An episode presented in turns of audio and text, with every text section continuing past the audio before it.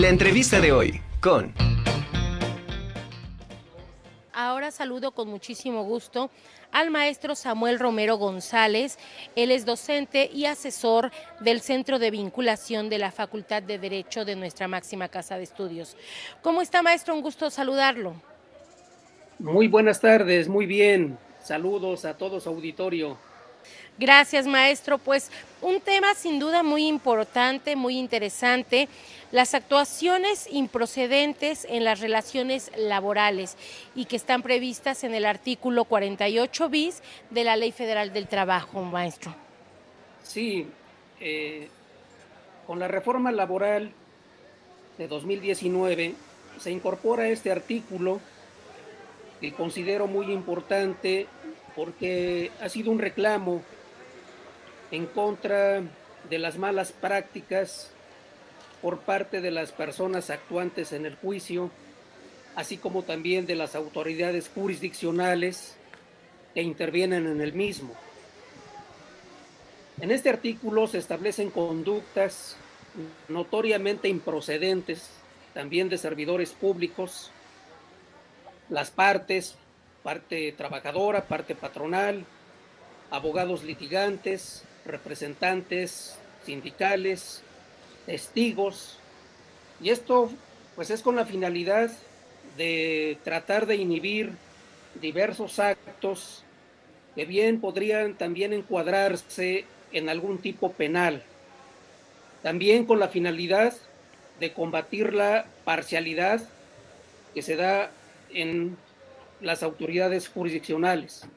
En la primera parte de este artículo 48 bis se establecen eh, de manera enunciativa las conductas infractoras de las partes actuantes en el juicio y que desde luego eh, pues con este artículo se propone que sean sancionadas, destacando estas conductas como la alteración de documentos firmados por el trabajador con un fin distinto, a fin de incorporarlo a la renuncia. Exigir la firma en papeles en blanco en la contratación o en cualquier momento de la relación laboral. También se establece eh, aquellas conductas cuando se falsea el salario, el horario, la antigüedad en el juicio laboral con la finalidad de causar un perjuicio grave a la contraparte. Estas conductas también se establecen eh, para aquellos sindicatos que demandan la titularidad de los juicios colectivos de trabajo sin tener el apoyo de las personas trabajadoras de la empresa. Se establecen sanciones de carácter económico que van desde 100 a 1000 a mil eh, veces la unidad de medida y actualización. Es importante también destacar que con esta adición que se hace al artículo 48 y que queda como 48 bis, pues es muy importante y hoy en los nuevos tribunales laborales, pues se proponen precisamente que la administración de la justicia sea más rápida, que ya no se obstaculice la administración de la justicia, que los actuarios de los tribunales cumplan con su función, que no retarden el procedimiento, que notifiquen a las partes en el domicilio que ha sido señalado, pero que verdaderamente se constituyen en ese domicilio. Maestro, ¿cuáles serían los casos de manera, si lo ejemplificamos, que de alguna manera no procedan, obviamente en el ámbito laboral? ¿Cuáles serían los casos? Sí, si nos puede poner los ejemplos de cuáles serían los casos que son improcedentes en estas relaciones laborales. Eh, desde hace un momento, eh, este artículo tiene dos fracciones y la primera fracción se refiere precisamente a la conducta de abogados, litigantes, representantes sindicales, testigos. Y ejemplo, eh, decía hace un momento, exigir la firma de papeles en blanco en la contratación o en cualquier momento de la relación laboral. En ese caso, en específico, ¿tendría yo que ir a la Junta de Conciliación y Arbitraje o cuál es el procedimiento que se sigue? En este caso, de acuerdo a la, nueva, a la reforma laboral, este, en, principio, en principio hay que acudir al Centro Federal de Conciliación y Registro Laboral o al Centro Estatal de Conciliación Laboral de acuerdo a la competencia.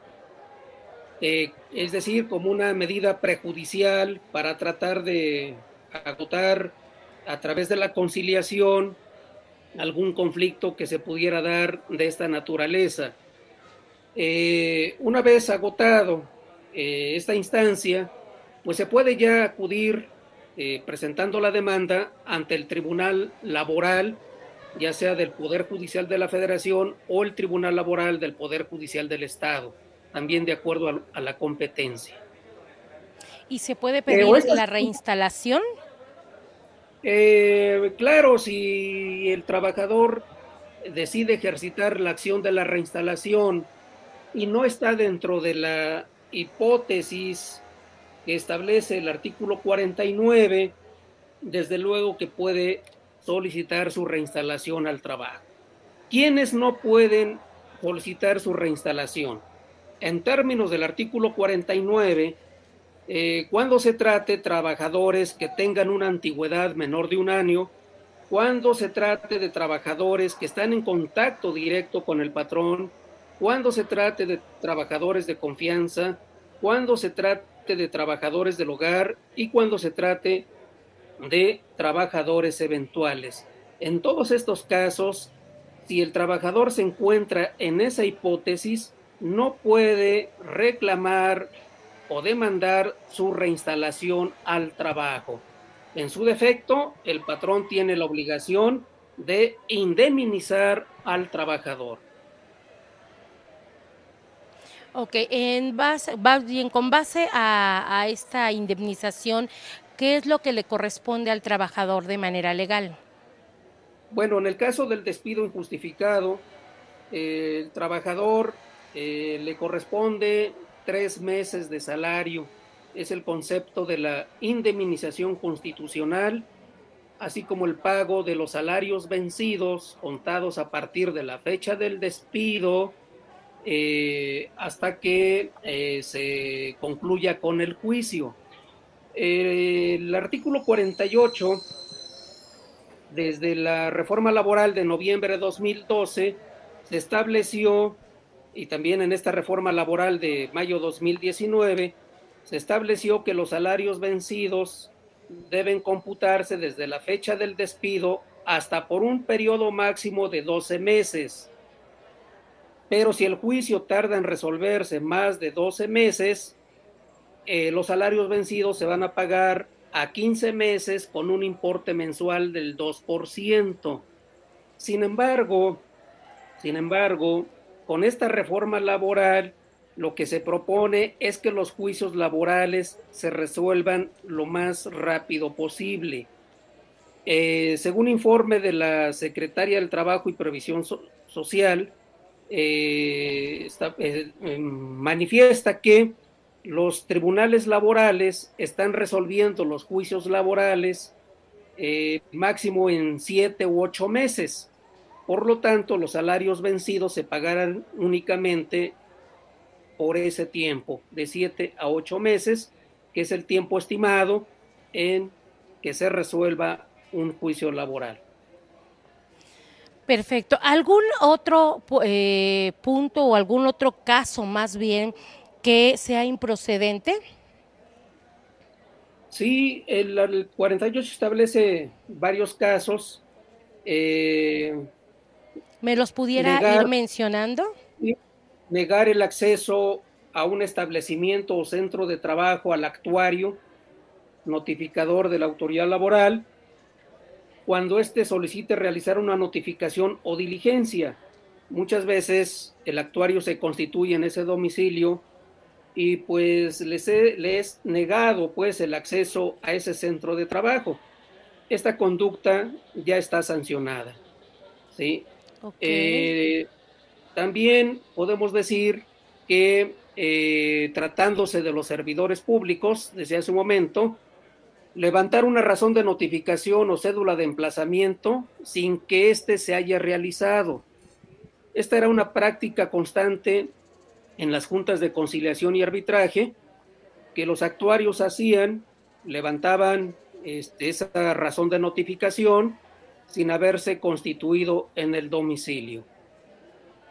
Eh, otra conducta de parte de los operadores jurídicos es recibir una dádiva de alguna de las partes o terceros interesados, retrasar eh, los acuerdos, eh, admitir pruebas no relacionadas con la litis, ocultar expedientes con el fin de retrasar el juicio, retrasar o obstruir la entrega de constancias de representatividad a los sindicatos sin causa justificada. Entre otros, pues son estas las conductas notoriamente improcedentes que se establecen en este artículo 48 bis. Perfecto. Y en cada uno de estos casos, ¿qué es lo inmediatamente a seguir que debemos, debemos nosotros hacer?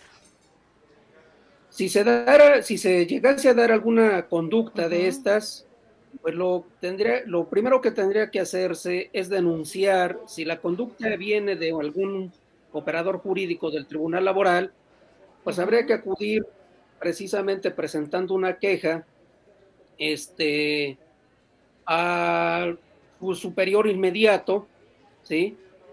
Y desde luego, pues también se le será aplicable la Ley General de Responsabilidades y, eh, administrativas, ¿sí? Que desde luego las sanciones que se imponen pues van desde la suspensión del cargo eh, por determinado tiempo. Pero la ley federal del trabajo... ¿En dónde se hace esta queja?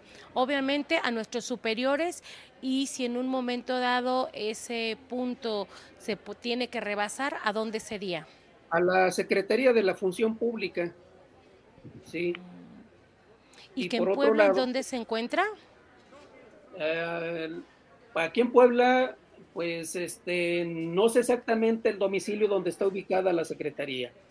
Sí, desconozco el domicilio de la Secretaría de la, Función Pública, pero es en donde puede presentarse esa queja. Bueno, buscaríamos eh, la ubicación como tal. Pues maestro, muchísimas gracias, le agradezco mucho esta entrevista. Para todas aquellas personas que quieran ponerse en contacto con usted o con alguien del bufete jurídico de la UAP, ¿en dónde los podemos encontrar? En el centro de vinculación de, este, de la Facultad de Derecho y Ciencias Sociales, que próximamente vamos a iniciar funciones en la 11 Poniente y la 19 Sur, en ese edificio donde estaba ocupado anteriormente por Contraloría de la Universidad. Ahí vamos a iniciar operaciones. Perfecto, maestro. Pues le agradezco mucho su información. Muchísimas gracias. Seguimos en contacto. Muchas gracias.